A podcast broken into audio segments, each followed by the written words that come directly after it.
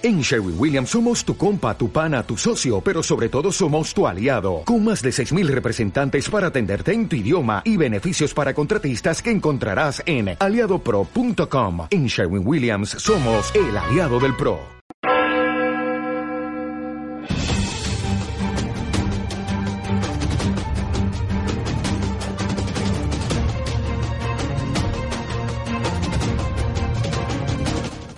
Bienvenidos al informativo de Magnificat.tv, dedicado a ofrecer noticias de la Iglesia. Es miércoles 27 de febrero de 2019. Comenzamos. Se ha celebrado en Roma la cumbre sobre la pederastia en la Iglesia, que ha reunido a los 114 presidentes de conferencias episcopales de todo el mundo. Los cardenales Burke y Brandmüller han pedido a los obispos presentes en la cumbre sobre la pederastia que se investigue la relación con la homosexualidad. Aunque en España, por desgracia, se han dado casos de abusos a menores por parte de sacerdotes, estos han sido pocos comparados con los que se producen. El cardenal Vuelqui, arzobispo de Colonia, ha recordado que no es misión del Papa, de los obispos o de los sacerdotes hacer una nueva iglesia. Aumentan las conversiones de musulmanes al catolicismo, a pesar de los riesgos a que se enfrentan los que lo hacen. Se ha celebrado en Roma la cumbre sobre la pederastia en la Iglesia, convocada por el Papa Francisco, y que ha reunido a los presidentes de todas las conferencias episcopales del mundo. La cumbre comenzó y terminó con un discurso del Santo Padre. En el medio, durante los tres días que ha durado, se dictaron diferentes conferencias a cargo de importantes líderes eclesiales como los cardenales Kupich, Marx y Gracias. Aunque no se han ofrecido conclusiones para que se apliquen en todo el mundo, sí se dieron 21 pistas de reflexión que ahora deberán ser estudiadas e implementadas en cada país según las circunstancias locales. En su discurso de clausura de la cumbre, el Papa reafirmó la disposición de la Iglesia a no tolerar los abusos a menores. Advirtió que, si en la Iglesia se descubre incluso un solo caso de abuso, que representa ya en sí mismo una monstruosidad, ese caso será afrontado con la mayor seriedad. Dando la razón a los ciudadanos de a pie, Francisco ha reconocido que en la justificada rabia de la gente la Iglesia ve el reflejo de Dios traicionado y abofeteado por estos consagrados deshonestos y el grito de las víctimas hará temblar los corazones anestesiados por la hipocresía y por el poder. Después de citar los detallados informes de la Organización Mundial de la Salud, UNICEF y otros, el Papa afirmó Ha llegado la hora de colaborar juntos para erradicar dicha brutalidad del cuerpo de nuestra humanidad, adoptando todas las medidas necesarias ya en vigor a nivel internacional y a nivel eclesial. Por lo que respecta a la Iglesia, ha llegado la hora de encontrar el justo equilibrio entre todos los valores en juego y de dar directrices uniformes, evitando los dos extremos de un justicialismo provocado por el sentido de culpa por los errores pasados y la presión del mundo mediático y de una autodefensa que no afronta las causas y las consecuencias de estos graves delitos. El Papa Francisco comparó la plaga de los abusos sexuales a menores con las prácticas religiosas del pasado de ofrecer seres humanos, dijo al término de la cumbre sobre la pederastia celebrada en el Vaticano.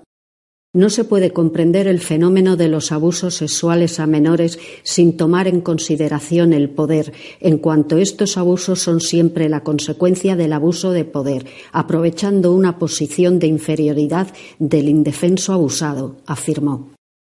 El abuso de poder está presente en otras formas de abuso de las que son víctimas casi 85 millones de niños, olvidados por todos, los niños soldados, los menores prostituidos, los niños malnutridos, los niños secuestrados y frecuentemente víctimas del monstruoso comercio de órganos humanos o también transformados en esclavos, los niños víctimas de la guerra, los niños refugiados, los niños abortados y así sucesivamente, añadió.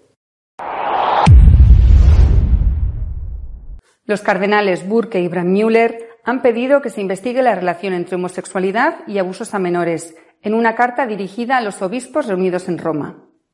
El cardenal Raymond Burke y el cardenal Walter Brandmüller han escrito una carta abierta a los presidentes de las conferencias episcopales de todo el mundo que se han reunido en Roma para la cumbre sobre la protección de los menores en la Iglesia.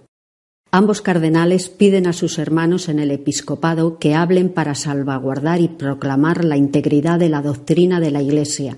Señalan que no es tanto el clericalismo, entendido como abuso de poder, el causante de la crisis de abusos sexuales, sino más bien el haberse alejado de la verdad del Evangelio. Hay cardenales y obispos que permanecen en silencio. ¿También vosotros permaneceréis en silencio? Les preguntan y piden tomar conciencia de la plaga de la agenda homosexual que se ha extendido dentro de la Iglesia, fomentada por redes organizadas y protegida por un clima de complicidad. Los casos de pederastia debidos al clero son pocos en España. 33 sacerdotes han sido condenados sobre un total de 45.155 denuncias presentadas, casi todas ellas referidas a abusos que se han producido en las propias familias. Ante la campaña de algunos medios de comunicación sobre los abusos sexuales del clero en España, el obispo de San Sebastián, Monseñor Munilla, ha recordado que, de los más de 45.155 casos de abusos registrados, solo 33 han sido realizados por sacerdotes. Desde 1986 se han presentado ante los tribunales o la prensa 82 denuncias contra sacerdotes, que es un porcentaje ínfimo. En la actualidad se produce una media de 10 denuncias de abusos a menores al día. Desde 2011 han aumentado un 20%, aunque según los expertos en el 85% de las ocasiones no se presenta denuncia alguna. No es nuestra misión hacer una nueva iglesia, ha recordado el cardenal Buelki, arzobispo de Colonia, en unas recientes declaraciones. Es nuestra misión como obispos preservar la fe de la Iglesia como nos ha llegado desde los apóstoles y decirla y proclamarla de nuevo en nuestro tiempo y también preservarla para las generaciones por venir y expresarla para ellos de tal manera que ellas también puedan encontrar a Cristo como su salvación, ha declarado el cardenal Wolke. La actual situación en Alemania es difícil. Hay voces que alegan que es tiempo para hacer a un lado todo lo que hasta ahora hemos mantenido. Creo que ese es un concepto muy peligroso, dijo Volki. Somos parte de una gran tradición. La Iglesia también representa verdades que trascienden el tiempo. Y no es nuestra tarea inventar ahora nosotros una nueva Iglesia. La Iglesia no es solo una palanca que se nos ha dado para ejercer como nos parezca, añadió. Las conversiones de musulmanes a la Iglesia católica van en aumento, a pesar de que muchas veces los conversos se juegan la vida. La conversión de musulmanes al catolicismo es una realidad, difícil de cuantificar en los países musulmanes y también en otros lugares como Europa. Estos conversos pueden ser perseguidos y asesinados por su decisión y, en el mejor de los casos, ser rechazados por sus propias familias. Sin embargo, estas conversiones se dan y son cada vez más numerosas. Un ejemplo claro es el de Francia. En este país sí hay estadísticas sobre el bautismo de personas que vienen del Islam. En 2018, el 7% de los adultos que se bautizó en la vigilia pascual provenía del Islam. Esto supondría casi 300 personas de los 4.258 catecúmenos. Pero a estas cifras habría que sumar los bautizados fuera de esta fecha y que reciben los sacramentos de una manera más discreta en las parroquias, lo que eleva considerablemente esta cifra. Según los responsables de la Iglesia francesa, para esta cuestión es algo impresionante, pues todos los musulmanes que son recibidos en la Iglesia aseguran que en ella han descubierto la libertad. Un elemento fascinante que se da en las conversiones de los musulmanes es el de los sueños. Tanto en países islámicos como en países cristianos abundan casos de conversiones iniciadas con sueños sobre Jesús, la Virgen o algún santo que les hace fijarse en la fe cristiana. Nuestro editorial de esta semana está dedicado a comentar lo sucedido en la cumbre sobre la pederastia que ha tenido lugar en el Vaticano. La cumbre sobre la pederastia del clero que ha tenido lugar en el Vaticano eh, ha tenido una palabra clave, según los organizadores. La palabra ha sido sinodalidad. Sinodalidad, que fue la misma palabra clave que se usó, por ejemplo, para el sínodo sobre los jóvenes, es decir, mayor participación, mayor corresponsabilidad, más consulta, por parte de eh, los obispos o los sacerdotes a los laicos, eh, de alguna manera más colegialidad, no solamente entre los obispos, sino también contando con todo el pueblo de Dios.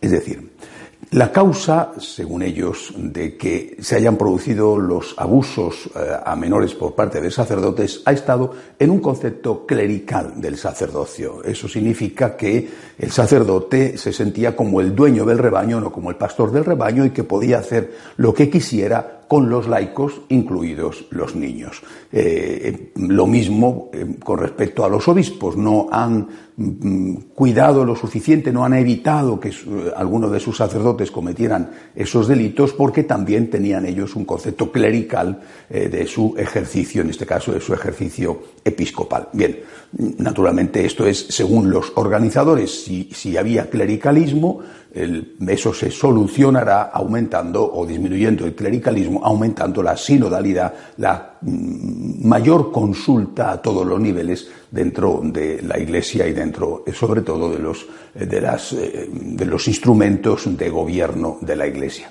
Esto, repito, según los organizadores. Incluso los, los, que han llevado adelante este Congreso, los cardenales eh, de una forma especial, pero también Osvaldo Gracias de Bombay, eh, eh, Monseñor Chicluna, eh, el cardenal Tagle de, Manila, bueno, todos ellos han quitado importancia al hecho de que haya un numeroso grupo, un porcentaje grande de sacerdotes homosexuales ligados a la pederastia. Se habla del 80%. De Monseñor Chicluna llegó a decir que la condición de ser homosexual o heterosexual no tiene nada que ver o no es relevante con respecto a la pederastia. En este contexto de, centrarlo todo en la forma en que se ha actuado, es decir, en, en, que la causa ha sido un concepto clerical del ejercicio del sacerdocio, en este contexto ha intervenido también el cardenal Kupik diciendo que mm, planteando aquello que fue rechazado por los obispos norteamericanos, pero que parece que tiene el aval del Vaticano, es decir, que la forma de comportarse y de juzgar a los que cometen actos de pederastia es eh, el obispo juzga al sacerdote, el arzobispo juzga al obispo, si es un arzobispo el implicado por acción u omisión, porque él ha cometido delitos, como fue el caso del ex cardenal eh, o porque ha, mirado hacia otro lado mientras sus sacerdotes los cometían, si es el arzobispo el implicado, entonces tiene que ser juzgado por un obispo jubilado de su propio arzobispado la investigación después es mandada a Roma donde deciden, pero de ningún modo tienen que intervenir ni en la investigación ni en el juicio, de ningún modo tienen que intervenir los laicos. Bien, esta ha sido otra de las aportaciones que han tenido lugar en, este, en esta cumbre sobre los abusos. No se, han, no se han ofrecido conclusiones, precisamente porque la idea era la de la, sinodalidad, lo que se ha hecho ha sido una especie de lluvia de ideas y ahora eh, los presidentes de las conferencias episcopales, al llegar a sus respectivos países, pues tendrán que ver con esa lluvia de ideas qué es lo que ellos tienen que hacer. Se han hecho 21, se han dado 21 puntos de reflexión y ahora ellos tendrán que ver en sus respectivos países cómo los implementan.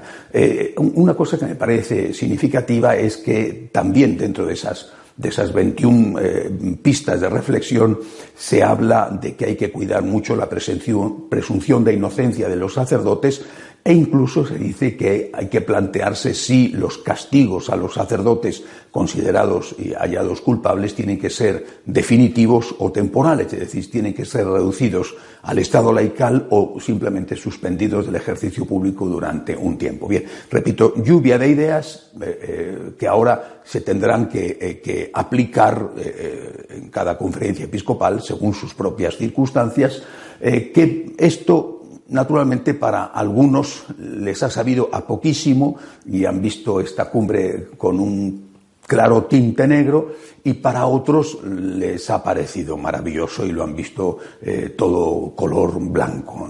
Hay muy pocos, entre los analistas, hay muy pocos grises, o es blanco o es negro, o ha sido estupendo o ha sido desastroso.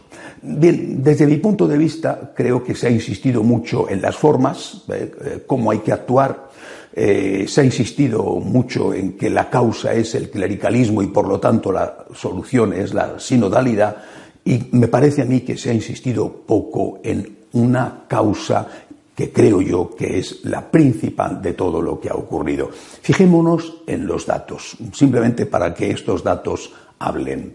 Eh, el pico, eh, digamos que ha habido un, incremento de, abusos a menores por parte de sacerdotes que ha ido aumentando y luego ha ido disminuyendo, el pico, el momento en que más eh, estos abusos se produjeron, fue eh, justo antes del concilio, empezó esto a crecer y en las dos décadas posteriores al concilio Vaticano II. Esto es un dato, esto es, esto es la realidad.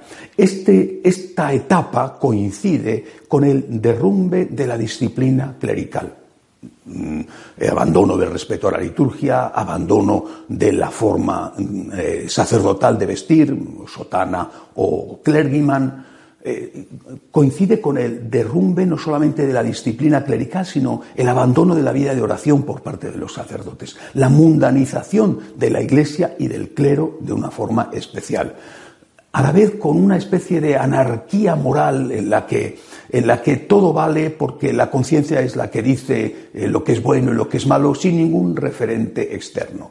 Eh, en esa época donde hay más abusos, es donde esto se produce con más intensidad.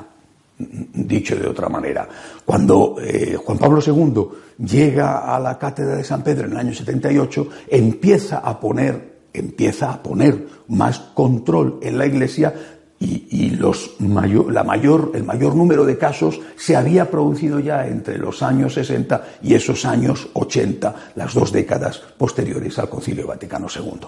Yo creo que esto es un dato importante. Por ejemplo, fijémonos en un país europeo como Alemania, en un país europeo como España. Son datos que han salido publicados, aunque seguramente esto se puede eh, eh, decir también de otros países.